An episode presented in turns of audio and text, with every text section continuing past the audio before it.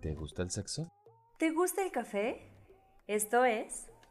Hablemos, de, sexo, con, café. Un espacio donde sacamos el sexo de la cama y foros de debate. Y lo traemos a una charla sobre relaciones y sexualidad desde una perspectiva... Social. Crítica. Psicoanalítica. Feminista. Por arriba. Por abajo. Y de 69 maneras diferentes. Para satisfacer tu curiosidad.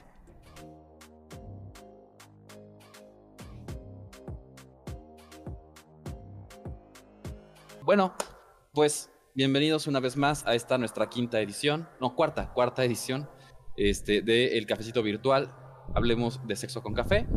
Eh, vamos a ir dando inicio. Flor, si nos haces el honor. Claro que sí, bien. Estamos hoy en la presencia de eh, dos hombres muy, muy interesantes. A uno de ellos ya lo conocemos, a otro lo vamos a conocer el día de hoy. Pero antes, el tema de hoy es de construyendo el amor romántico. En los cafecitos anteriores que se estuvo hablando acerca de relaciones, acerca de mm, responsabilidad afectiva, acerca de contrato de pareja, siempre salía en nuestras planeaciones y en comentarios durante los cafés que el amor romántico tiene una presencia, el amor romántico allí entra, el amor romántico hace cosas. Así que decidimos dedicar un cafecito específicamente al amor romántico, que en esta ocasión va, vamos a tocar los temas, eh, de, obviamente desde los problemas de la persona que la llevan al consultorio, en este caso, también vamos a hacer una perspectiva feminista, una crítica marxista de dinámicas del amor romántico, que han permeado en las parejas, en las expectativas, en los deseos. Y tenemos aquí a un invitado que nos va a hablar acerca del devenir y la historia del amor romántico a través de la literatura. De este lado tenemos a la licenciada Flor Fuentes Paniagua con un cafecito. ¿Eso es un cafecito? Sí. Muy bien. Ella es psicóloga social por parte de la UAM Xochimilco es, eh, está diplomada en sexualidades y cuerpo, en derechos humanos por la, eh, eh, y política pública por el Centro de Investigaciones y Estudios de Género de la UNAM. Es feminista, tuitera, bailadora y magiquera. Gracias, Vic. Igualmente tenemos a alguien que ya conocemos muy bien, que es Víctor Hitman, director de la clínica Aletheia de Psicoterapia y Terapia Psicoanalítica. Es psicólogo por la Universidad Intercontinental Está estudiando actualmente un doctorado en psicoanálisis por el Instituto Mexicano de Psicoanálisis y cuenta con cursos en temas de sexualidad por la Asociación Mexicana para la Salud Sexual. Tiene seis años de experiencia en el abordaje clínico, es magiquero, rolero, cocinero y ocioso por vocación. Aquí está con su bebida también. Y tenemos también, justamente, como decía hace rato Flor, la invitación de la eminencia Roberto Velasco, el filólogo por parte de la UAM, poeta, alpinista, vegetariano, ciclista y promotor cultural del grupo cultural Macondo, que está acompañándonos esta tarde para hablar sobre la deconstrucción del amor romántico. ¿Por qué vamos a hablar de esto? Decía Flor, precisamente es algo que hemos tocado y que hemos ido poniendo eh, como pequeñas semillitas a lo largo de nuestros cafés anteriores, para los que nos están conectando ah, apenas, los que apenas nos están conociendo. Nosotros hacemos estos videitos cada 15 días Llevamos ya con este cuatro, si los quieren ver, están en la eh, carpetita de videos de la página de la clínica. Eh, y en muchos de estos videos hemos hablado de cómo nos afecta el amor romántico en nuestra cotidianidad, en nuestro día a día, eh, y, y, algunas de las consecuencias que tiene, ¿no? Al momento de estructurar una pareja, al momento de consolidar el contrato de pareja, al momento de, de desdibujar la línea del consentimiento, ¿no? que fue otro de los temas que tocamos en, nuestros videitos anteriores. Eh, la idea de estos cafecitos es algo bastante sencillo, lo abordamos desde las diferentes disciplinas sociales, eh, la psicología, la literatura, el psicoanálisis, y abordamos el tema en pequeños módulos, dejando hasta el final 10 minutos para responder preguntas. Ustedes pueden interactuar con nosotros en todo momento, pero vamos a tratar de responderles preguntas que impliquen más tiempo al final del videito. y me parece que... Creo que no dijiste el nombre de nuestro invitado, es Roberto Velasco, solamente le dijiste la eminencia filológica. Bienvenido, Roberto. Muchas, muchas gracias. Eh, me siento eh, emocionado y honrado de estar aquí con ustedes. De verdad, muchas gracias por, por invitarme. Eh, les, les anoto a, todo el público que nos está escuchando que eso de eminencia es irónico. Yo no soy ninguna eminencia. Me gusta un poquito el tema y, agradezco que me hayan invitado y, y, tengo un par de cosas que decir nada más acerca de esto y espero que pueda yo contribuir al tema. Y también eh, aprovecho para también invitarlos a que contribuyan ustedes también, ¿no? A que, a que más que preguntas, pues, pues, una pregunta, trataré de responderla, pero más que preguntas, intervengan, ¿no? Eh, eh, opinen, díganos también qué, opinan, cuál, cuál, ha sido su experiencia, o, si saben algo del tema, pues también este, nos gustaría escucharlos, ¿no? Este, más que rompamos esto, esto de esta dinámica de, de preguntas sí, eh, vaya, este, vamos a hablar del tema, ¿no? Vamos a, deconstruir, me gusta, eh, fuera de, tiene una precisión filosófica este término de deconstruir, pero fuera de esa precisión eh, me gusta como metáfora porque involucra pues ir quitando los ladrillos, fuera de romper y destruir, involucra pues ir quitando los ladrillos poco a poco, ver por qué están ahí, alguien construyó este concepto de amor romántico en algún momento, no alguien, la sociedad, nosotros como seres humanos construimos este concepto de amor romántico y ahí está. Y, pues hoy en día nos está haciendo daño, a todos, particularmente a las mujeres, pero a todos nos está haciendo daño y me gusta esto de deconstruirlo y para deconstruirlo pues tenemos que deconstruirlo todos, no solamente los que nos interesan en estos temas, particularmente todos, la sociedad debemos de, construirlo. Por eso entonces eh, eh, eh, me gustaría horizontalizarlo más, ¿no? participen, platiquemos. Todos estamos aquí tomando un cafecito. Platiquemos. Yo, yo estoy tomando mate. Mm, es mate, eh, uruguayo, este, sin palo. Eh, eh, así que, pues, brindemos todos. Gracias por invitarme. Y, pues, muy, mucho en este tenor de que participemos de la dinámica, quienes han estado en nuestros cafecitos anteriores saben que solemos hacer una pequeña dinámica para integrarlos a nuestra plática.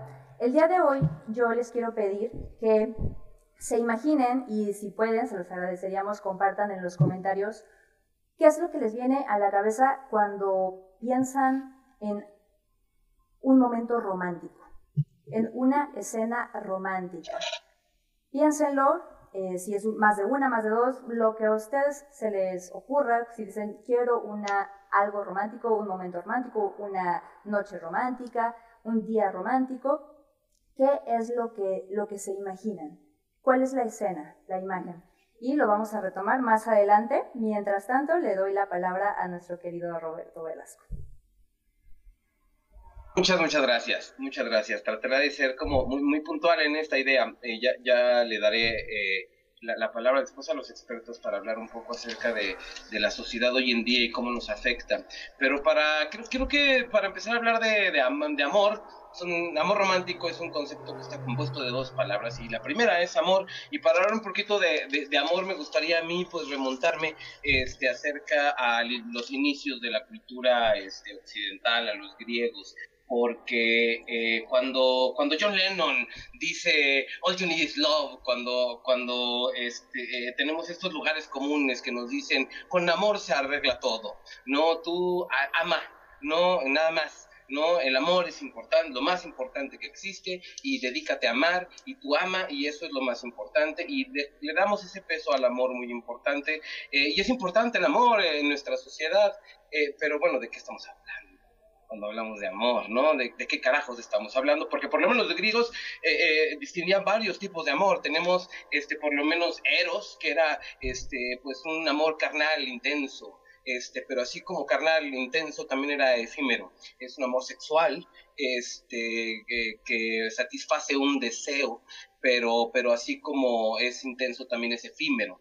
Eh, también vamos a tener eh, el amor que es estorge, ¿no? Que es un amor fraternal, es un amor muy, muy diferente a, Eros, es un amor comprometido, un amor que, que, a diferencia de Eros, que es efímero, es un amor duradero, que es un amor que se va dando a lo largo del tiempo, este, eh, es un amor muy, muy diferente a Eros. Tenemos filia, un amor, un, amor solidario, un amor que es más parecido a la hermandad, un amor, este, un amor al prójimo, un amor este, eh, a, esa, figura que es el otro, ¿no? Eh, esa figura de la otredad. Y por supuesto, ágape, ¿no? El amor divino, el amor este, con la divinidad, ese amor universal a, la, a la humanidad como, una, como un ente grande, ¿no? Y por lo menos esos conceptos de amor, había nada más en la cuna de la cultura occidental, nada más se distinguían esos diferentes tipos de amor. No, todavía ni siquiera llegamos al concepto de romántico. Nada más hablando de amor, ya tenemos en la cultura occidental, ni siquiera estamos hablando de lo que habla, lo que podrían llamar amor o que nosotros traduciríamos como amor las, culturas precolombinas, o lo que los chinos, o, lo en general Asia, o África, o todo lo que no es occidente consideran como amor, o que nosotros traduciríamos como amor. Nada más occidente, los griegos, los herederos de la cultura racional, y los, eh, los que los renacentistas y los ilustrados rescataron, nada más cuatro tipos de amor. Nada más, ¿no? Y, y, pretende John Lennon decir, All You Need Is Love, ¿no? Muy bonita canción, pero ingenua. John Lennon me cae muy bien, Lástima que te mataron, triste, pero muy ingenua tu canción, ¿no? Muy hippie, para mi gusto, ¿no? Porque de qué amor estás hablando, ¿no? Si, si, si mi estimado John Lennon estabas hablando de Eros, pues qué egoísta. Pero si estabas hablando de filia, pues qué interesante concepto de canción, mi estimado John Lennon. Pero si estabas hablando de ágape, pues estás hablando de un amor medieval, amigo John Lennon, te quedaste mil años atrás. ¿No? ¿De qué amor hablas, mi estimado John Lennon? Creo que habla de filia, pero bueno, ese es otro tema. No, los griegos. ¿eh? y bueno, llegan los romanos, los invaden y prácticamente fotocopian su, su, cultura. Eh, eh, tenemos una cultura horrible, entonces vamos a copiar esta está bien, vamos a cambiarle el nombre para que no sea tan evidente y este, eh, bueno, no, el pongo Zeus, mejor ponle Júpiter, sí, mejor Júpiter, ¿no? Y el nombre, ya le cambiaron el nombre, la cultura, y le pusieron, y, y, bueno, es mucho más complejo de lo que estoy hablando, pero prácticamente tienen la cultura grecolatina, la podemos poner en un solo paréntesis. Porque después llega la cultura cristiana, llega este fenómeno que es Cristo, en el cual no me voy a detener, pero él tiene este, esta idea de decir, bueno, ama a tu prójimo, ama a alguien más y esta, esta formulita de si tú amas a alguien como te amas a ti y si tú tratas a alguien más y como te gustaría que te tratan, el, se, resuelve el mundo. Eh, ingenuo, pero bueno, no, él está hablando de filia, él está hablando de un amor eh, solidario, de la hermandad, ¿no? Un, amor este, que, te reconoces en el otro, que se permite a través de eh, la, otra persona, de un amor de comunidad. Tomemos en cuenta que Cristo no es occidental, ¿no? Se, lo occidentalizaron después, gracias al Imperio Bizantino y a, todo lo que sucede en, eh, eh, la Edad Media en Europa, lo occidentalizan, pero ese, ese güey era un judío que vivió en el Medio Oriente, o sea, ese medio occidental y su concepto de amor, pues era muy diferente a lo que vamos a tener después, ¿no? Y entonces tenemos ya una especie de, de, mezcolanza ya de, de conceptos de amor para ese momento, y estamos hablando hace dos mil años hace dos mil años. No, todavía ni entramos. El, concepto romántico apenas, apenas, ahí va, ahí va. ¿De qué estamos hablando? Y aquí voy a detenerme para no pasarme tiempo, que me suele pasar. Este, eh, eh, por antes de entrar a qué es esto de romántico amor, ámense los unos a los otros. Este, cuando una pareja se empieza a decir que se ama, cuando le dices a tu padre que lo amas, a tu madre, cuando le dices a tu gatito, a tu eh, familiar o a tu hermano, cuando, ¿de qué estás hablando? No, es necesario definirlo, se siente, eh, pasa por las, por la intelectualidad, solo es una emoción. ¿Vale la pena definirlo? ¿Qué, qué, qué, qué nos, nos, nos enseñaron a, que el amor es totalitario y universal y lo cura todo y, y, tal vez sí, yo no sé quién para negarlo, la experiencia del amor es muy subjetiva, pero bueno, ¿de qué estamos hablando? Eros, Torque, Filia, Ágape, amor cristiano, occidental, no occidental, ¿de qué estamos hablando? Una fuerza totalizadora que une al universo, ¿de qué estamos hablando? ¿De qué amor se está hablando? Porque entonces sí entra lo romántico. Vamos a tener eh, la Edad Media, ¿no? que como sabemos está llena de este concepto que rescata eh, en eh, San Agustín y San Tomás de Aquino, la, la cultura, la filosofía eh, griega de Platón y de Aristóteles para justificar el cristianismo. Y pues vamos a tener el amor cristiano cristiano. Y ahí nace este, este, este concepto del romance, este concepto que viene meramente de la caballería, que viene de, de, eh, de un del amor que no se puede consolidar. Consolidar me refiero a tener sexo, me refiero a penetrar a una mujer que era lo que querían hacer los caballeros y no podían hacer por razones de clase, por razones de deber con su rey, por razones, miles razones que la sociedad no podían, querían hacer, entonces lo sublimaban y decían que era mucho más importante el sentimiento. Relacionaban el culto a la mujer con el culto mariano que es virgen, entonces ponían la cuestión sexual a un segundo plano, ¿no? Y se volvía una cuestión más de idolatría. Dime, dime, dime. Em, vamos a, eh, hago un breviario en la Edad Media porque es donde nace nada más este concepto de lo que es este, eh, eh, de lo que es el romance este, eh, el concepto del romance, que es precisamente estos caballeros. Los caballeros medievales tienen esta triada, ¿no? este, estos tres principios, donde lo, lo más importante, toda la Edad Media, lo más importante es Dios en Europa occidental, por supuesto, ¿no? Eh, em, eh, lo más importante, eso es lo más importante, pero también está el rey, ¿no? Todavía no existe el concepto de patria, pero su reino, su, el lugar de donde viven, sus, quien sirven, al rey al que sirven, y por el otro lado está su drama. ¿No? Eh, eh, está este concepto de la dama a la que sirven, que la han de ver una o dos veces en su vida y está la dama en una torre y le avienta un pañuelo y el caballero lo recibe y tal vez no la vuelve a ver jamás y cuando está en batalla saca ese pañuelo y lo huele y le da fuerzas para combatir a sus enemigos y ahí esta idealización del amor empieza a relacionarse precisamente con este concepto neoplatónico que se rescata de los clásicos en la Edad Media, por supuesto de ahí viene, pero ahí es donde empieza este concepto del amor ya romántico, que viene a exacerbarse con el romanticismo. Cuando llega la ilustración, cuando para el hombre europeo llega a la cúspide de la civilización, cuando dice, bueno, ya, ¿no? A la cúspide del arte, de eh, cuando de gente como Kant y como Hegel van a decir, no, ya, ya somos el hombre europeo civilizado, civilizado eh, llegamos a la ilustración, a a, la revolución industrial, a, la producción en masa, ya estamos en la cúspide de lo que conocemos como civilización, va a aparecer el romanticismo los que van a reaccionar a este mundo civilizado, los que van a reaccionar. Y entonces tenemos, yo seleccioné, porque hay muchos momentos, la verdad es que a la hora de reaccionar, tres momentos del romanticismo seleccioné, porque hay muchos, muchísimos, y, y, seleccioné tres, que, que, creo que son muy importantes, que tengo aquí en estas notas que dice aquí, también ya para cerrar y decir cómo nace y cómo se conectan estos tres momentos que voy a, los voy a conectar con eh, las, las formas del amor que conocemos en el mundo antiguo, precisamente en Grecia, que ya mencioné, el amor cortés del que estamos hablando en la Edad Media, el amor idealizado con las damiselas que los caballeros iban y veían una vez en su vida y es un amor idílico lejos del placer sexual porque no podían tenerlo, ojo, eso es importante. Las reglas sociales iban en contra de eso, entonces pues lo sublimaban de otra manera y pues eh, basado en la filosofía occidental griega, lo sublimaban de otra manera, y ahora el romanticismo. Tres momentos del romanticismo, obviamente la ilustración, pero esa la dejo fuera, ¿no?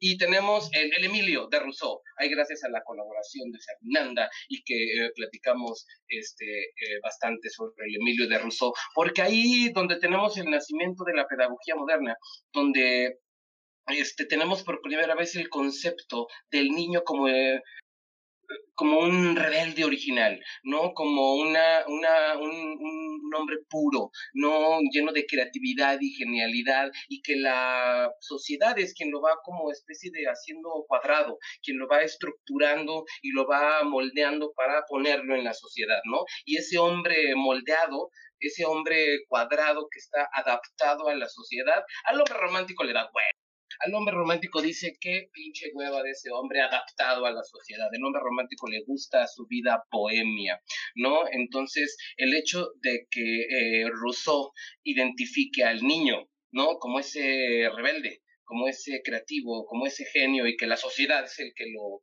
pone, para el romántico va a ser muy importante. ¿no? Por primera vez el glamour va a estar relacionado con el niño, con el pequeño rebelde, y eso el romántico va a ser muy importante. Después el suicidio de Thomas Chatterton. Este, Thomas Chatterton es un poeta de 17 años que se suicida porque su familia quiere que sea abogado. Y este es un poeta que escribe sobre la belleza y sobre la sabiduría. Y su familia le dice, no, ni madre, tú tienes que ser abogado. Abogado, válgame Dios. Y este señor quiere ser poeta y se suicida. Goethe escribe este, esta gran novela que Napoleón decía que era la gran, este, em, la gran obra de la literatura europea, que es The Sorrows The Sorrows of the Young Werther, no Las penas del joven Werther, donde este Goethe nos, nos cuenta la historia de Werther que está enamorado de Charlotte y este pues la misma historia, él es un burgués que tiene un destino liberal y tiene que seguir la historia de su familia y él solo quiere estar con Charlotte. Bueno, no, la novela, léanla de todas maneras, es una gran novela, se suicida.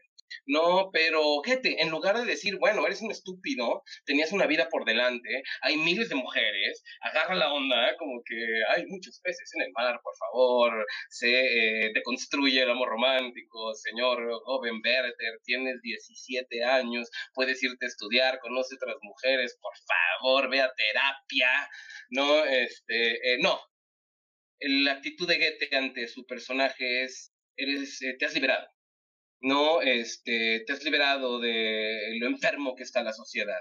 No, la sociedad te tiene eh, esclavizado ante esta, a lo enfermo que ha llegado esta supuesta civilización europea con la ilustración y tú suicidándote te has liberado. Esa es la irracionalidad a la que el romanticismo está venerando. Imagínense lo que les estoy diciendo, es la irracionalidad a la que el romanticismo está venerando. Y para las lógicas de, eh, pues, de la ilustración y del romanticismo, pues está muy chingón, claro que sí, ¿no? Eh, Baudelaire este, en sus poemas enaltece al, al flaneur, ¿no? El flaneur, el vagabundo, a este personaje que, que, que tiene esta falta de practicidad porque no tiene ningún trabajo y es un vagabundo y se dedica a, pues, a vagabundear por las calles y a eh, beber y a tomar mate y a fumar marihuana y estar ahí por las calles. Y ese es, dice Baudelaire que es un príncipe, ¿no? Que, que, que, que, los que están trabajando y en las oficinas y son esclavos del, son esclavos del capitalismo.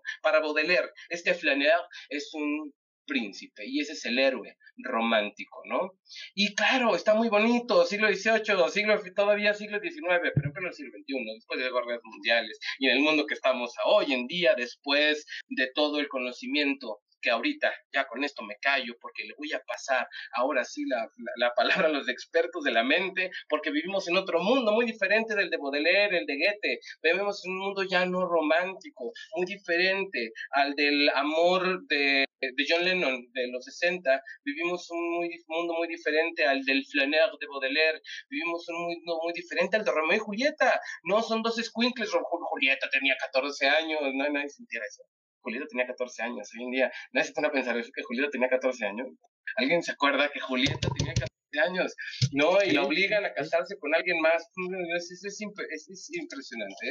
¿eh? Eh, eh, para, para la lógica del renacimiento, Romeo y Julieta es una historia de amor porque a ella le estaban obligando a casarse con alguien más. Entonces, sí, para esa lógica, para la lógica de ese siglo, para la lógica de Shakespeare, para la lógica de, eh, eh, de la, de, la eh, Inglaterra este, del Renacimiento, sí, es una historia de amor. Para la lógica de hoy en día, señores, es, este señor, por lo menos hubiera checado que no estuviera muerta, señor Romeo. Así como, oye, la mueves tantito, oye, estás muerta antes de suicidarte por alguien que conociste en una fiesta hace cuatro días. ¿no? Como que, a ver, ¿qué, ¿qué está sucediendo? La conociste en una peda y antes de eso estabas enamorada de otra chica que se llamaba Rosalía, ¿de qué estás hablando? En la lógica del renacimiento tiene mucho sentido. Te, obligaban a casarte con alguien para mantener la, eh, este, la, la, la, burguesía de estas casas de los Montescos, de los Capuleto. Hoy en día es un ¿no? El amor romántico para nuestra época es absurdo. A lo mejor era bonito para otras o era necesario para otras. Pues para la nuestra es, es, algo que, que, pues imagínense, ¿qué, ¿qué, pensarías de alguien que se suicida con, que te conoce hace cuatro días? Cuéntenos ustedes, nuestro público ahora ya me callo para que hable el público, ¿qué pensarían de alguien que se cuentan que, que lo, lo, conocen en una fiesta? ¿No? Y cuatro días después se enteran que se suicidó porque estaba enamorado de usted cuéntenme, ¿les parecería sano? ¿Se sentirían halagados? ¿No? Pues, pues, eh, eh, pues con eso me callo. Eso es lo que yo tenía que decir acerca de, si vieron, fue lo que intenté hacer, como de, de, construir un poquito de lo que el concepto de amor y después el concepto de romántico para que vean que, que realmente es absurdo para nuestra época, que tuvo su lógica en algún momento, fue necesario en algún momento, pero para ahorita es algo completa y absolutamente así. Ok, Muchas gracias, muchas gracias por todo tu aportación, Roberto. La verdad, vamos a retomar muchos de estos elementos. Ahorita iremos, fue una, yo lo agradezco muchísimo. Pero vamos a escuchar ahora lo que tiene que decir eh, al respecto del amor romántico la licenciada Flor. Sí, creo que es bien pertinente esta pregunta que haces de ustedes qué pensarían eh, respecto a esta lógica que ahorita parecería tan absurda, pero hay un elemento de las historias que nos cuentas de la configuración de ese amor romántico del siglo XIX, del siglo XVIII, que se mantiene, que es el elemento del sacrificio, ¿no? Y que lo vamos a, ver en, en este desarrollo. El amor romántico también tiene dos aspectos intrínsecos que no podemos dejar de mencionar. Uno es su profunda relación con el capitalismo, no solo en el sentido de que eh, pues el matrimonio es necesario como origen de la familia nuclear, que es necesaria para mantener el sistema de producción y el sistema de consumo, sino también en dinámicas capitalistas que han penetrado la dinámica amorosa, que han penetrado a la figura de pareja, que han penetrado a la figura de amor. Y otro gran aspecto, que es más efecto que, causa, o bueno, acá no nos vamos a meter en, en cuestiones del huevo y la gallina, no, es fructífero, es el papel en el que se coloca la mujer en todas las discursos, en las figuras, en, en, los roles, en las funciones, en los planteamientos del amor romántico, crea también a una figura de mujer con expectativas, con deseos, con funciones y roles prefabricados y deseos. Aquí hay que poner atención a la palabra deseos, porque todas estas funciones, obligaciones que se penetran en la, en la subjetividad femenina, se asumen, se desean, ¿no? de, una forma desesperada. Y bueno, primero quiero hablarles de la relación con el capitalismo, que es bien interesante cómo eh, si analizamos un poco de los discursos del, del amor en este, en este, en, este, momento en el que vivimos, vamos a encontrar varias dinámicas capitalistas, por ejemplo, utilitaristas, de las funciones de las personas, de que tú estás buscando a una pareja que te sirva para algo, a una pareja que te dé algo, a una pareja con la que tú funciones de cierta forma para lo cual nos remitimos al mito de la complementariedad del amor, ¿no? La complementariedad del amor romántico es una de las cosas más dañinas porque de entrada presenta a dos entes incompletos que no pueden funcionar a menos que se encuentren uno con otro y que entonces si se separan, pues ¿qué pasa?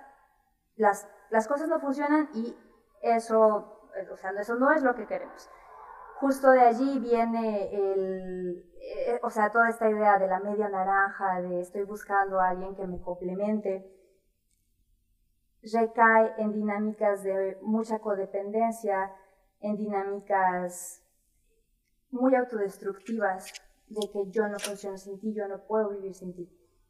Otro aspecto de la capitalización del amor, llamémosle, es un aspecto mercantilista, es decir, ¿En qué momento de la historia? Yo les voy a decir eh, algunos momentos de la historia en los que el consumo entra a la dinámica amorosa. Nos vamos a remontar a, finales del siglo XIX. Eh, ¿Alguien ha, leído aquí un libro de Jane Austen? ¿Cómo eran? ¿Cómo eran? La, bueno, y lo que ustedes me dijeron al principio, no sé si respondieron por allá algunas personas la pregunta que hice de imagínense algo romántico, ¿qué les viene a la cabeza? Probablemente les vino a la cabeza una cena con velitas, eh, un camino por la playa, ¿no? Un paso por la playa, tal vez eh, una ida al cine y esta escena clichesca de, oh, y abrazamos a la chava, ¿no? Estas ideas románticas que tenemos, ¿qué tienen en común? Tienen en común que estamos consumiendo algo. Por ejemplo, estamos consumiendo un viaje a la playa, porque también el elemento del ocio viene a formar parte de gran concepto de amor romántico que vivimos en la actualidad. O vamos a una cena romántica en donde consumimos a un restaurante, o tal vez hacemos una cena romántica en casa, ¿no? Pero lo que nos imaginamos son velas, una iluminación específica, que nos vestimos elegante, nos arreglamos, aunque sea para estar aquí en casa. Entonces, regresando a los libros de Jane Austen, eh, ¿alguna vez eh, el señor Darcy invita a una cena romántica a, Jane se llama, este, la protagonista, no, no, en ningún momento. Se ven en los bailes comunitarios, se ven en los bailes de, la, de las casas, de las familias, que tienen también como propósito el cortejo, ¿no? Y el cortejo es llevo regalos, el cortejo es em, me presento, hago un buen, una buena presentación. Pero... Elizabeth, por acá. Ajá, no hay... Ah, Elizabeth, gracias, gracias. No hay tal como una cena romántica, ¿no? Los espacios de, encuentro era en los servicios religiosos, era en los lugares comunitarios, en los bailes, en las fiestas que se ofrecían. Entonces llega eh, los inicios del siglo XX y con ello la figura del, proletariado, de los obreros que saliendo, lo estoy diciendo muy someramente, ¿no? Esto tiene una historia mucho más profunda, digamos que salen del trabajo, salen de la fábrica y pasan a una pequeña cantina, un pequeño pop para tomarse unas cervezas, que es totalmente permitido. Entonces este lugar es como un lugar de descanso al que van los, los obreros. Y es un lugar en el que se permiten dinámicas que a lo mejor en casa o en el trabajo no se permiten. Acá nace una industria que en este momento tenemos totalmente normalizada, que es la industria restaurantera. Y ve justo en el nicho de la pareja un público muy explotable, porque no hay un espacio en donde se pueda tener un, momento a solas en, la casa o en los bailes comunitarios o en, en las fiestas. Entonces, el restaurante lo que llega es a ofrecer un espacio a solas en público. Y entonces aquí nace otro de los grandes elementos del amor romántico, como lo conocemos en este momento, que es la privacidad, ¿no? la importancia del estar a solas, aunque sea en un lugar público. ¿no? Fíjense allí esa, esa pequeña contradicción que, que interesante. Lo mismo pasa con los bailes, ¿no? En vez de ser el baile comunitario, es vamos a bailar a un salón que esté hecho para eso o no sé, con, con, el cine, con el cine, por supuesto. El cine en, sus inicios era un evento que se montaba en público y llevaban sus sillitas las personas y después se retoma la, el concepto del teatro. Pero el cine comienza a ser usado por las parejas de clase baja, que generalmente las clases bajas tienen mayores permisividades en cuanto a mm, dinámicas sexuales y también acá los, los cinematógrafos ven un público interesante, ¿no? Mira, las parejas vienen y aprovechan la oscuridad, aprovechan que pues, es una película, realmente es algo inofensivo. Y pasa lo mismo que pasa con los restaurantes. Se ofrece un espacio a solas en público, pero que interesantemente no, eh, no es llamativo para las clases medias y las clases altas, de hecho es muy mal visto al principio estas prácticas. Lo que hacen los restauranteros, digámoslo así, es cómo hacemos para que las personas que tienen más dinero vengan a, consumir estos servicios.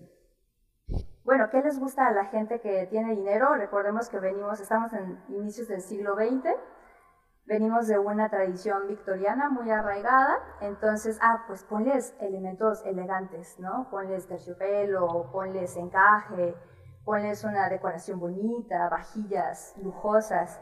Y entonces recordemos acá la teoría de la, mm, del buen gusto, ¿no? de la capitalización de, los espacios, de las prácticas, para distinguir una, lo mismo que es ir a comer o ir a cenar a otro lugar, pero de una dinámica obrera o proletariada a una dinámica elegante, ¿no? También aquí lo que se hace es aprovechar y eh, ofrecer comida extranjera y menús en francés, porque eso daba un capital cultural que capitalizaba la dinámica y entonces así se comienza a aceptar la práctica de la cena romántica, ¿no? Esto es bien interesante, yo se los quería contar porque es, es muy interesante. Y paso al segundo punto, que es el rol de la mujer. El problema con la mujer en la concepción del amor romántico es que el amor romántico para la mujer lo es todo. El amor se convierte en la misión y la visión de la mujer. El amor se convierte en la razón de ser, en la razón de vivir, de aguantar, de soportar.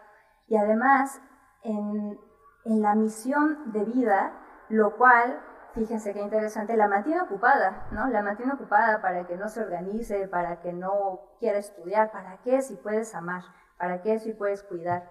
¿Para qué si tu delicadeza y tu belleza y tu preocupación por cuidar y querer al otro es eh, lo que necesitamos de ti y además es tan apreciada. Y acá en esta cuestión del cuidado hay una cosa bien importante de, de lo que asumimos las mujeres. A veces no me gusta ponerlo tanto en, en, sentido de hombre o mujer porque estas son dinámicas que están tan penetradas en nuestra cultura que los asumimos indistintamente, aunque por supuesto que la, en la mujer se se materializa de maneras más específicas, que es la, la, mujer ve en este hombre, en este hombre moderno, en este hombre que trabaja, en este hombre que no, no sabe cuidarse porque él se tiene que encargar de cuidar otras cosas, a un pequeño asustado, a un pequeño al que hay que procurar, es como, o sea, ve a un hijo, ¿no? Literalmente, ve a un niño eh, que, siente una obligación de cuidar. Y, mm, perdón, te voy a interrumpir. Y sería, sería muy interesante saber si esta visión, ¿no? De al que tengo que cuidar, pudiera ir relacionada, por ejemplo, con lo que nos decía Roberto hace rato del Emilio, precisamente esta visión del niño rebelde, del niño que brinca ciertas cosas y que tiene que ser cuidado y atendido. Sí, claro, sí, también lo pensé cuando, cuando lo estaba diciendo Roberto. Y bueno, hay un libro que yo les quiero recomendar que se llama Mujeres que ya no sufren por amor, de Coral Herrera. Ese es un libro que le tienen que regalar o enviar en PDF a la amiga que quieren que se dé cuenta, o a la mamá, o a la prima, o a la hermana, de verdad, porque es un libro que te acompaña en todo el proceso, desde cuando lo escoges, cuando vives con él, cuando te dice, nena, no te enamores. Y fíjense esa frase de nena, no te enamores. Es una amenaza, es, una, es un mandato, es, es un imperativo, no te enamores. Porque yo he sufrido, porque la vas a pasar mal, porque mm, yo no te puedo dar lo que buscas. Y entonces allí entra algo que Víctor nos va a hablar, creo que sí nos vas a hablar de esto, que entra una función de la mujer en el amor romántico que es pero yo lo puedo cambiar. Yo, lo puedo, yo puedo hacer que sí ame a ese golfo, a ese don Juan, a ese que me dijo que no me enamorara. Yo voy a ser una mujer tan devota y voy a ser tan persistente y lo voy a cuidar tan bien que lo voy a hacer cambiar de opinión y me va a amar y va a dejar de ser como es. Y eso es algo que por supuesto que sigue pasando y repito, también pasa también las, habrá mujeres que digan no te enamores de mí y habrá hombres que asuman el yo la puedo cambiar porque son discursos, dinámicas que están ya bien impregnadas en nuestra cultura y que, retomando el concepto de deconstruir, tenemos que darnos cuenta de dónde vienen, cómo se han venido formando tanto en la historia como en nuestra historia personal para de verdad derribarlos, porque hacen mucho daño individualmente, hacen daño culturalmente, hacen daño amorosamente. Y por ahora yo doy por terminado, lo seguimos leyendo y le doy la palabra a Víctor. Por acá nos preguntaban eh, nada más cuál es el nombre del libro. El libro se llama Mujeres que ya no sufren por amor. Aquí lo escribo. Eh, de Coral Herrera. Ahorita los ponemos aquí en, el en los comentarios. Pero bueno, vamos a ir abordando. Eh, ¿Para qué nos sirve todo esto que nos están diciendo? ¿Por qué estamos hablando de historia y de literatura y de otros autores y de otras épocas en un en un chat donde hablamos de sexualidad, en un cafecito donde vamos a hablar de pareja, que vamos a hablar de, las relaciones actuales, de por qué la gente llega al consultorio, de cómo la gente lo vive, de cómo la gente lo sufre. Eh, precisamente por esto, eh, porque toda esta parte, ¿qué, tiene que ver el, marxismo? ¿Qué tiene que ver el capitalismo con el amor? Todo. Tiene que ver todo, porque tiene que ver... Eh, no hay nada más benéfico para el capitalismo que una persona deprimida. Una persona deprimida cumple las dos funciones más esenciales que se requieren para el individuo dentro del capitalismo, que es consumir y producir. Una persona deprimida necesita consumir porque necesita llenar su vacío. Yo estoy vacío de algo. Yo tengo una carencia. Yo, yo necesito algo. Tengo esta media naranja que tengo que estar buscando, tengo que completar de algún lugar. ¿Cómo lo voy a completar? consumiendo. Ya sea consumo personas, ya sea consumo sustancias, ya sea consumo, eh, no sé, ropa, comida, cosas en la tienda. Eh, y esto lo podemos ver en hombres y en mujeres. ¿Qué hago cuando estoy deprimido? ¿Qué hago cuando estoy triste? Compro. Compro comida, compro ropa, me voy a la tienda, me voy al súper. Es interesante, es muy, digo, por supuesto, por una parte, una de las cosas que, implican esta situación del aislamiento, de la pandemia, pues tiene que ver que tenemos que buscar cómo manejarnos de otras maneras, ¿no? Cómo adaptarnos a este momento que estamos viviendo. Eh, pero es interesante que una de las cosas que subieron muchísimo más eh, fue precisamente las aplicaciones de compra. Eh, ¿Y por qué? Por una parte porque necesitábamos algo que pudiera traer las cosas sin que nosotros nos expusiéramos a, resultar contagiados. Sí, por supuesto, pero también hay otro elemento que es yo necesito poder consumir, necesito poder comprar, porque si no, estando solo, estando aislado, estoy conmigo mismo. Y estar conmigo mismo es aterrador. Entonces necesito consumir, ¿no? Eh, este elemento de la complementariedad eh, nos lleva precisamente a cosas como lo que nos decía ahorita Flor, de esta actitud de sacrificio o de la búsqueda de un héroe o de una heroína en lugar de una pareja. ¿Qué busco yo en mi pareja? Que me cubra, que me supla lo que yo no tengo, lo que a mí no me dieron, lo que a mí me hace falta, lo que yo siento que me hace que no tengo. Aquí dicen, por ejemplo, los fuckboys, eh, sí, por supuesto, esta situación donde yo voy buscando a ver a quién relleno o a ver quién me rellena, en los dos sentidos, y tanto de manera literal como de manera emocional, porque yo estoy tratando de cubrir un vacío, de cubrir una carencia, y esto es completamente eh, eh, el entendido dentro de la parte, eh, entendido dentro del marco capitalista. yo busco que la pareja resuelva mis problemas y entonces la pareja se convierte en una búsqueda de ideal. Yo busco una persona que sea muy graciosa, que sea muy talentosa, que sea muy divertida, que sea muy inteligente. Ok, muy graciosa, ¿por qué? Porque te aburre solo. Muy inteligente, ¿por qué? Porque no puedes disfrutar de la compañía, del cariño, del, del ser atendido, del ser querido o de querer, ¿no? Necesitas a fuerza una parte complementaria de tu soledad, de tu vacío mental. Eh, necesito una persona que me comparta o que tenga todas las eh, virtudes o, o que le guste todo lo que a mí me gusta. ¿Cuál es la necesidad de esto? Yo quiero que sea un espejo de mí, yo quiero que sea un reflejo de mí, ¿no? Desde este lugar de la búsqueda de, de la complementariedad. Estoy tratando de ver a alguien que me refleje, que me regrese lo que yo no valoro, no reconozco, no siento que sea suficiente, no siento que sea valioso. Por aquí hay un comentario que me llamó la atención y que me gustó muchísimo porque tiene que ver con todo lo que estamos diciendo. y con mucho de lo que vamos a terminar de aterrizar. Dice, yo siempre creí que tenía que demostrarle a los hombres al momento del enamoramiento que era la mejor opción para enamorarse. Y muchísima gente entra a las relaciones con ese pensamiento. Yo tengo que demostrarle que soy la mejor opción, que soy la mujer de su vida, que soy el hombre de su vida, que no me va a poner el cuerno con nadie.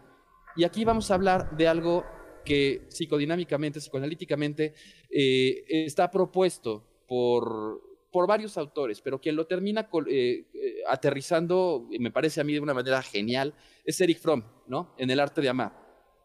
Eric Fromm habla de cinco tipos de amor. Y, antes de que me diga, ay, no, sí, es que yo he leído el arte de amar, mucha gente ha leído el arte, el arte de amar, es de uno de los, es quizá el libro más leído de este autor, pero yo los invito, antes de leer el arte de amar, léanse otra de sus obras. Les invito, por ejemplo, a leer eh, El corazón del hombre, por ejemplo, o a leer em, El miedo a la libertad, o El miedo eh, o El arte de escuchar. ¿Por qué? Porque mucha gente lee el, arte, el arte de amar y, ay, no, sí, qué bonito libro, es que este libro me va a enseñar a, a tener mejores relaciones. Sí, pero necesitas tener puntos de referencia para poderlo entender. Ahorita nos decía eh, Roberto, toda esta evolución que, fue generando los distintos puntos de, los tipos de amor. Y lo que hace Fromm precisamente es centrarlo eh, a nivel relacional. Él habla de cinco tipos de amor. El amor materno, eh, el amor fraternal, el erótico, el amor a sí mismo y el amor a Dios. Vamos a empezar con el amor fraternal. El amor fraternal es, tal cual como lo mencionaba hace rato Roberto, es el amor al prójimo, eh, tú amarás al prójimo como a ti mismo, pero el prójimo no es el que tengo enfrente, el prójimo no es mi amigo, el prójimo no es mi hermano, el prójimo es todos, es al humano, es el amor a la humanidad. Yo amo la humanidad y a través del amor a la humanidad amo a la vida, eh, amo a lo que no conozco. Y amar en este sentido, desde el amor fraternal, no es, ah, yo lo amo y me voy a meter a la cama con él, o yo lo amo y, este, y es un amor desmedido y voy a permitir que haga lo que quiera y que me, da una cachetada y voy a poner la otra mejilla. No, por ahí no va. El amor es reconocer que la otra persona es digna de respeto. Punto. Reconocer que la otra persona vale la pena, es una persona valiosa, que tiene un valor, tiene una cualidad. Y esto lo esparce From desde todas las áreas. porque es importante que exista o que hablemos del amor al prójimo? del amor fraternal, porque sin amor fraternal no podemos hablar del amor a sí mismo. El, amor a sí mismo es reconocer por qué yo soy valioso, por qué yo valgo la pena ser amado. Eh, si no podemos hablar de amor fraternal, si no podemos hablar de amor a sí mismo, menos podemos hablar de amor erótico. Hace rato decíamos, eh, decía, decía Flor, bueno, eh, que para que exista la vida erótica, para que exista la psique, el espacio erótico, tiene que haber espacio de ocio. Yo tengo que tener momentos para aburrirme. Si yo no me aburro, si yo no puedo crear, si yo no puedo estar conmigo, entonces, ¿cómo puedo tener una vida erótica, una vida de disfrute, una vida de goce? Pero no goce de me voy a atascar ahorita 50 pizzas y voy a echarme 5 litros de chela y eso es gozar. No, gozar es qué rico estoy hoy. Me voy a dar un tecito, me voy a dar un baño rico, me voy a dar una comida que me gusta, me voy a acariciar, me voy a tratar bonito, me voy a poner la ropa que me gusta. ¿Cuántas veces vemos a las personas y vemos gente que está completamente ajena a su aliño, a su cuidado, y dices, bueno, pues es que esta persona, ¿qué impresión tiene de sí mismo? ¿Cómo se maneja? ¿Cómo, qué, qué relación tiene consigo misma? ¿Se quiere? ¿Se ama? ¿Una persona así puede amar al prójimo? ¿Una persona así puede amar a una persona que no conoce. Y una persona sí puede amar a una pareja. Cuando nosotros hablamos de amor, a mí me toca a cada rato y de verdad es la razón creo, número uno por la que la gente llega a la, a la consulta. Es, es que, doctor, es que no me, mi pareja no me responde, mi pareja no es lo que yo quería, mi pareja, yo me casé o yo me acerqué o yo empecé una relación y pensé que él iba a ser quien me iba a proveer, que con él nunca me iba a aburrir, que yo nunca me iba a necesitar hacer cargo de lavar los trastes, que yo nunca iba a tener que, este, que trabajar, o un montón de estos elementos que tienen que ver con los roles de género, con cómo se distribuyen las cosas y con lo que nosotros depositamos en la otra persona. Y, oh sorpresa, 10 años después, 20 años después, ¿qué crees? Estoy insatisfecho, no me gusta mi vida y la culpa es de mi pareja. No, la culpa no es de tu pareja, la culpa es tuya. Por imponerle tantas cosas a tu pareja. Porque tú le depositas a tu pareja todo de lo que tú no te haces cargo. De tu satisfacción sexual, de tu satisfacción amorosa, de tu satisfacción eh, de higiene. Es que es responsabilidad de mi pareja que me haga la comida, es que es responsabilidad de mi pareja que yo esté contento con mi cuerpo, que yo esté contento con mi sexualidad. Es que si mi pareja no tiene ganas de, de, tener sexo, entonces yo me siento insatisfecho y eso es culpa de mi pareja. A ver, espérame, ¿dónde está tu capacidad de satisfacerte sexualmente a ti? Y no quiere decir que, ay, bueno, pues yo me la voy a pasar masturbándome y entonces ya no necesito una pareja. No, pero tienes poca, tienes comunicación, tú puedes decir, oye, no me siento bien con esto, me hace falta, eh, ¿qué podemos hacer? Vamos a trabajarlo, vamos a estructurarlo. ¿Dónde está la, voluntad? Y este asunto de la voluntad es un elemento muy importante que rompe precisamente con el concepto del amor eh, romántico tradicional, el amor romántico como lo concebimos. Eh, ¿Por qué?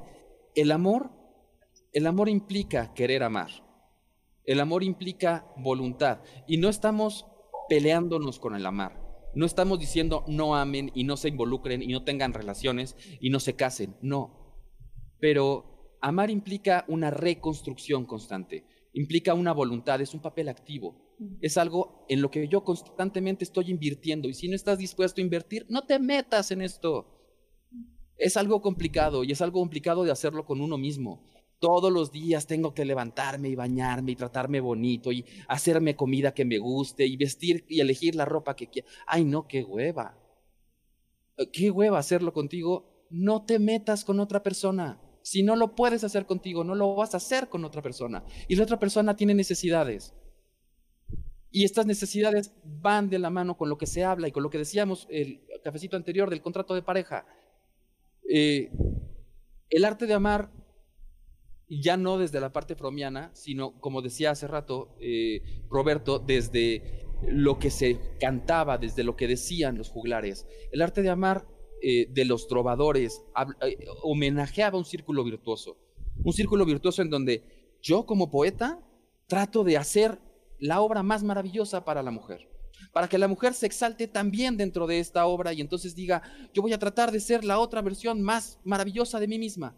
Y entonces hay una retroalimentación virtuosa dentro de este, eh, vamos a crecer el arte, vamos a crecer a la mujer, vamos a crecer al arte, vamos a crecer a la mujer, que entra dentro de este eh, círculo de producción. De yo tengo que producir más, yo tengo que generar más. Y bueno, no me voy a eh, expandir más en este sentido, pero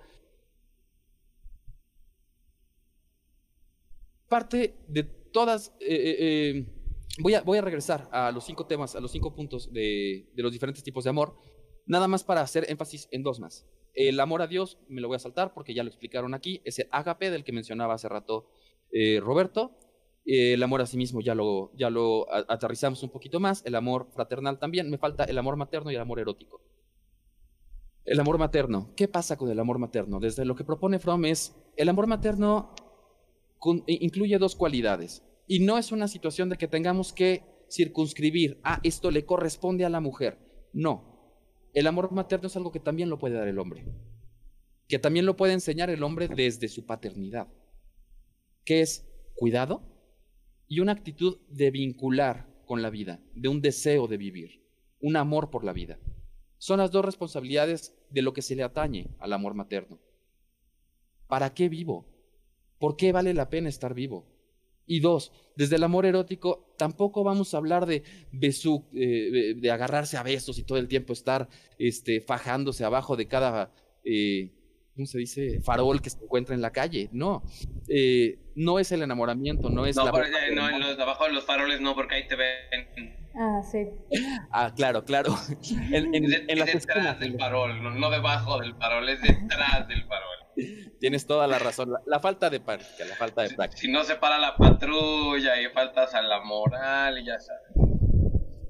Pero bueno, perdón por la intervención. No, no, muchas gracias. Tienes toda la razón. El amor erótico, desde lo que se propone en esta teoría, es no es un sentimiento, es un componente es este componente que está atañido a la voluntad. Es justamente este cuidado, pero el cuidado desde el disfrute, desde el goce, del disfrutar cuidar, disfrutar cuidarte a ti, disfrutar cuidar al otro.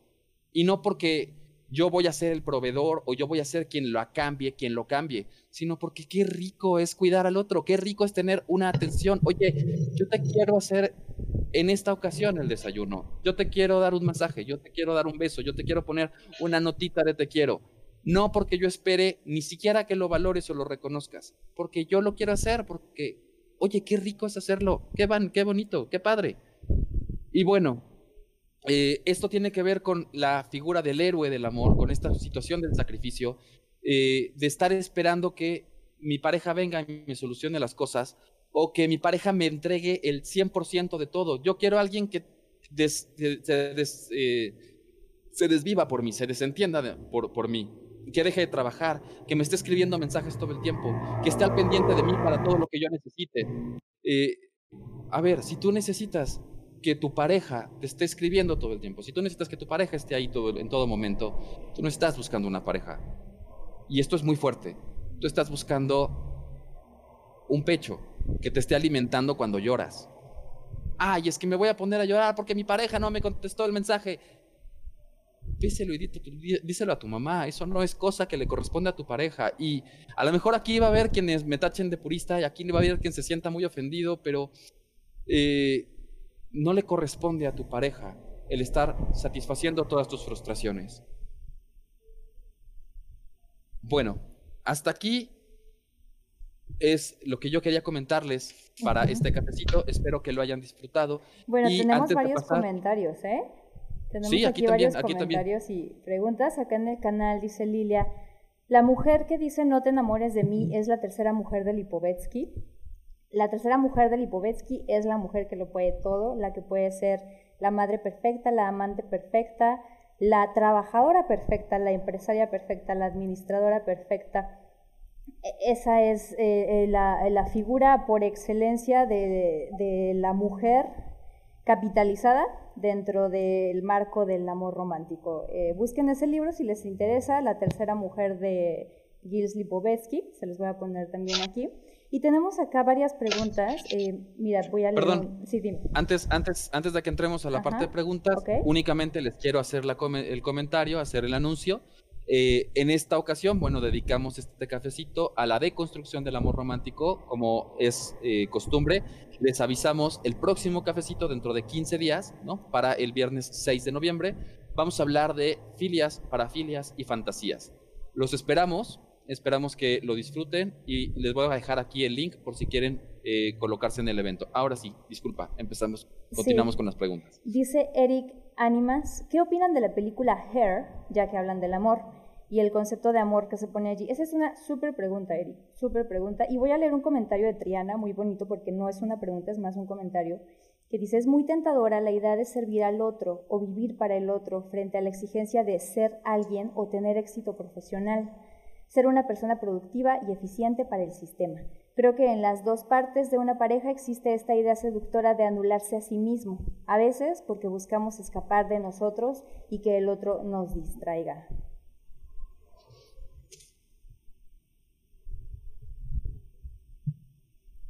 Ok.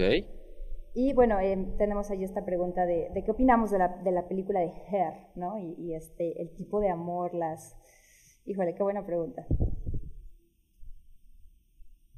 ¿Qué dices, eh, ayuda, ayúdame a refrescar un poco la memoria. La película de Hair es la de la del chico que se enamora de... De su sistema operativo. De, este, su sistema operativo, que es como Siri, ¿no? Sí, sí. Ah.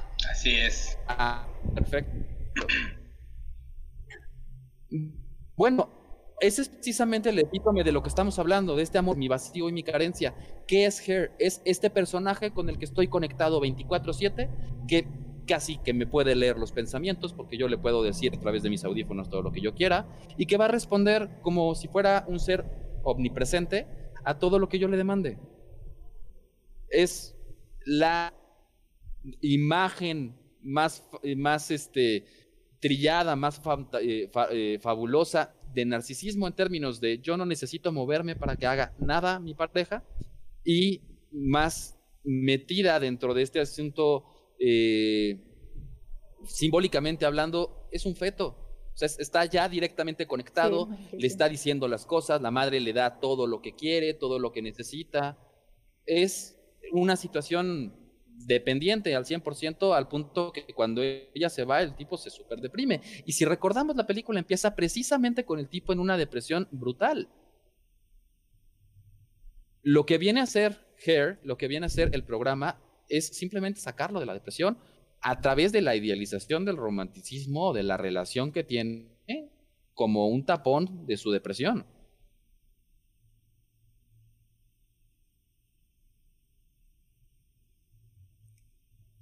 Dice Luis, ¿puedes explicar más sobre el imponer a la pareja la responsabilidad propia de cubrir las necesidades sexuales, de amor propio, etcétera? Luis, vamos a hacer, todavía no sabemos cuándo, pero ya decimos que sí vamos a hacer un cafecito sobre responsabilidad afectiva exclusivamente, porque hay mucho de allí que, mm, que profundizar de los anteriores y es un tema que ha llamado mucho la atención. No sé si tú quieras decir algo sobre eso, Víctor. Sí, sí, por supuesto vamos a retomar. Vamos a retomar, eh, es un tema que no lo vamos a dejar por ahí, pero justamente tiene que ver un poco, también lo, hablábamos la semana, el, cafecito anterior, cuando hablábamos de eh, el contrato de pareja. Eh, la pareja no tiene la responsabilidad, no tiene la obligación de hacerse cargo de resolver todas tus necesidades. Que no signifique que no tengas necesidades, pero hay una diferencia enorme cuando tú las verbalizas y tú le dices a tu pareja, oye, yo tengo esto, a mí me hace falta esto, yo necesito esto, y tu pareja te dice, bueno, yo puedo ayudarte con esto, puedo darte tal cosa, a través de una negociación, donde, bueno, vamos a ver cómo llegamos a un punto común, que yo no me desatienda a mí, y siempre desde un lugar de un reconocimiento de sus propias necesidades y del propio amor, yo no me voy a dar a colocar en un lugar en el que va a atentar contra mi propio amor, contra lo que yo, me, yo propiamente me haría.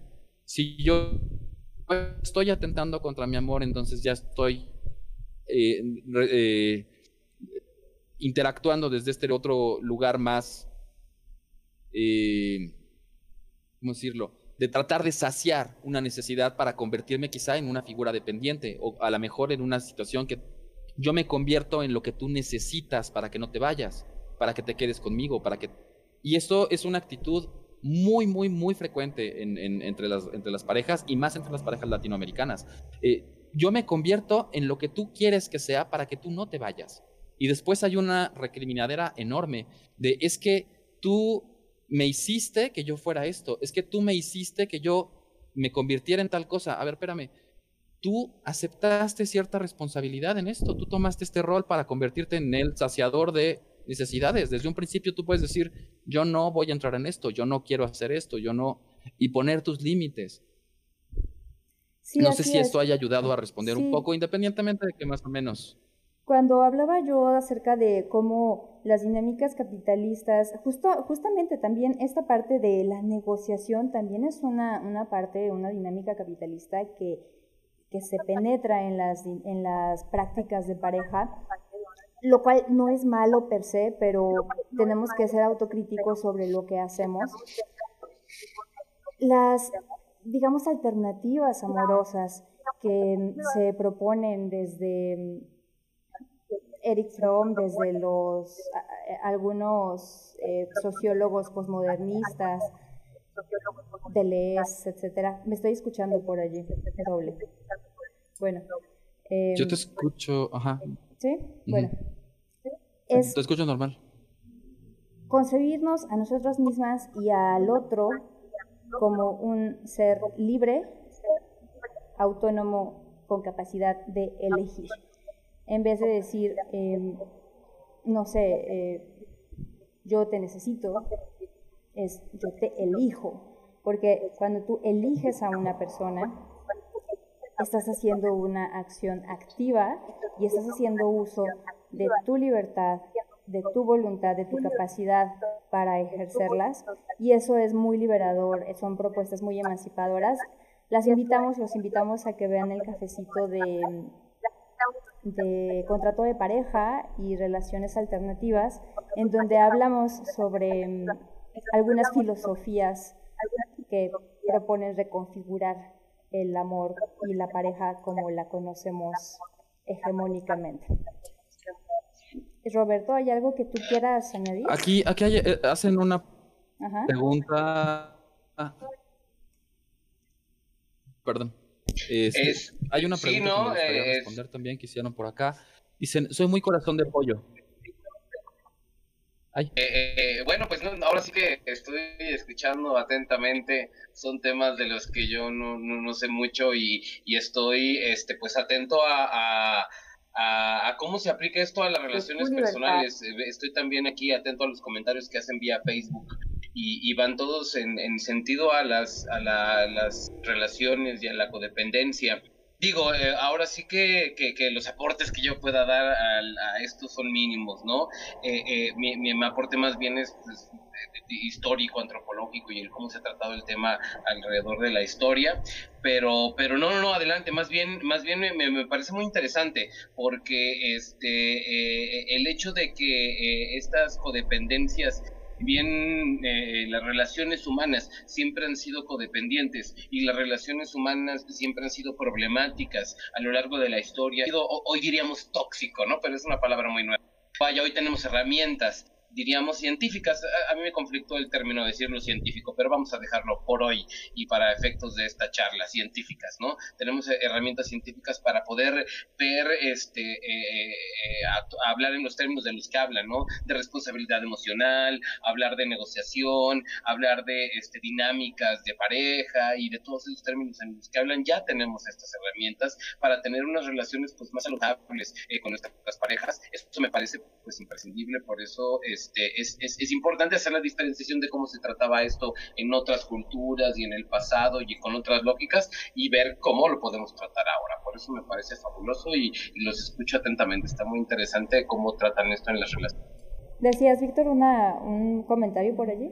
Sí, yo sí te recomendaría a esta, a esta persona que hizo este comentario del corazón de pollo que te leyeras ese libro de Mujeres que ya no sufren por amor de Coral Herrera realmente te da un acompañamiento muy bonito, muy sororo. Es súper fácil de leer, es así, no sé, tiene como 100 hojas, entonces súper fácil, está en PDF, fácil de encontrar y si no también en cualquier librería o en Amazon, donde tú quieras. Léelo, yo estoy segura que te va a ayudar a, a, a lo mejor espejar algo y acomodar algo que pueda, que pueda funcionar, ¿no? Allí. Y ya llevamos casi 15 minutos de retraso, así que les agradecemos mucho su presencia. Gracias a Roberto, nuestra eminencia filológica, nuestro querido compañero de cafecito Víctor y sobre todo a la gente bonita que nos escucha, que nos ve y nos acompaña con su café. Muchas gracias a todas y a todos. Esto fue una emisión más de su cafecito de sexualidad favorito. Espero. Buenas noches.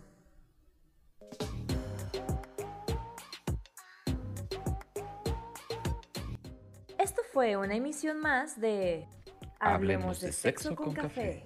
El programa quincenal donde atendemos tus ganas de saber. Si te gustó, comparte y sigue en nuestras redes en la descripción.